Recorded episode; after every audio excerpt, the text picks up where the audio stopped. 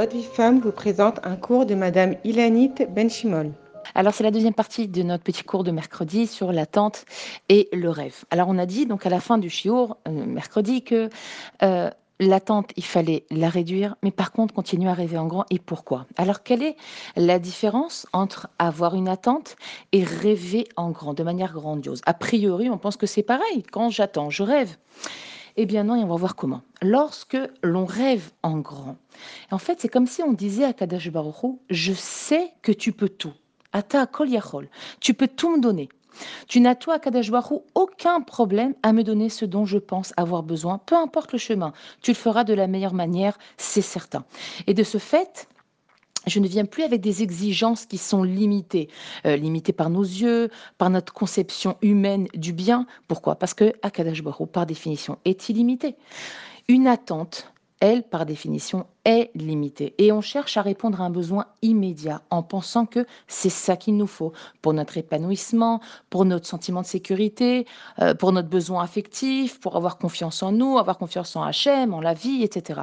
Alors que le rêve, avoir des rêves grandioses, plus élargis, en ouvrant notre esprit, en ouvrant notre nefesh, en ouvrant notre âme à la émouna, nous permet d'arriver à ce qui est bon pour nous sans impatience, sans le faire dépendre d'un être humain. Et surtout, sans rater, sans manquer tout ce talir, tout le cheminement pour y arriver. Parce que ça équivaudrait à vouloir court-circuiter quelque part le projet divin de ma vie. Et le temps est aussi ce qui fera la différence entre ces deux modes de fonctionnement. Une attente, c'est immédiat un rêve, on lui laisse le temps. On ne peut pas imaginer que cette attente non comblée peut être bonne pour nous. Alors on tombe très vite dans la colère, dans le désespoir, dans la frustration, la déception, etc., tous ces sentiments négatifs polluants. Alors que, alors que lorsqu'on rêve, alors du coup, on laisse la place à Hachem.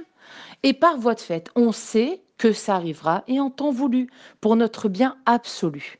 Par ailleurs, lorsqu'on rêve, on prie on demande et on est prêt, ou on se prépare en tout cas, au travail nécessaire et c'est ça qui est important. C'est-à-dire qu'en fait, tous les événements, les pensées, les actes qui vont se produire chez nous sont comme une préparation à ce qu'Akadash Baruch va nous donner. Vous savez, c'est comme une femme qui désire un enfant.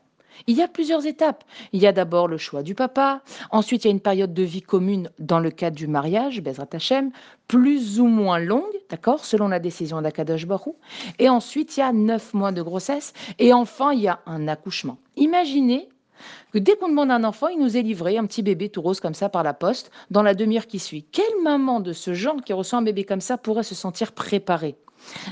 Et c'est pour cela que la clé des naissances, d'ailleurs, est uniquement dans les mains d'Hachem, parce qu'on ne s'amuse pas avec la vie. En fait, ce qu'il faut comprendre, c'est que chaque chose qu'on reçoit, même une rose de notre mari, c'est comme un bébé. C'est-à-dire, c'est voulu avant tout par Hachem, ça fait partie d'un projet. Le mari, c'est juste un exécutant de la volonté divine.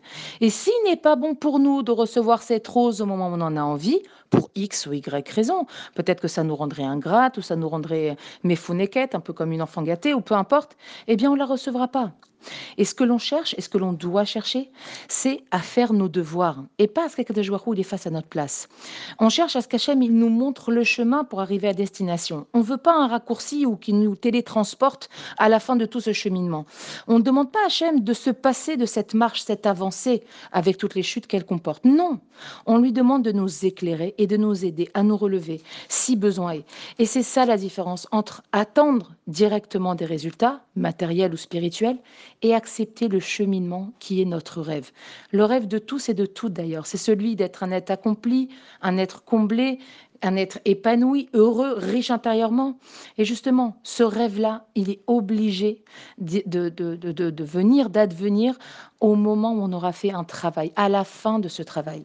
Et pour conclure, je voudrais vous dire que quand on rêve, ça ne se passe pas juste dans les pensées. C'est concret, et ça exige de nous des actes, ça exige de nous un travail, il faut en être conscient et il faut l'accepter. Quand on rêve que Mashiach il arrive bientôt, d'accord, et qu'on rêve que tous les soucis s'arrêtent, que les maladies disparaissent et avec elles le stress, l'anxiété, euh, les peurs, les angoisses, etc. Alors il faut agir pour cela. Le rêve tout seul ne fera rien advenir. Mais nos mitzvot, oui. Améliorer nos midot, oui. Prier, oui. Bezrat Hashem, tout ça fera advenir quelque chose qui sera justement une partie de notre rêve.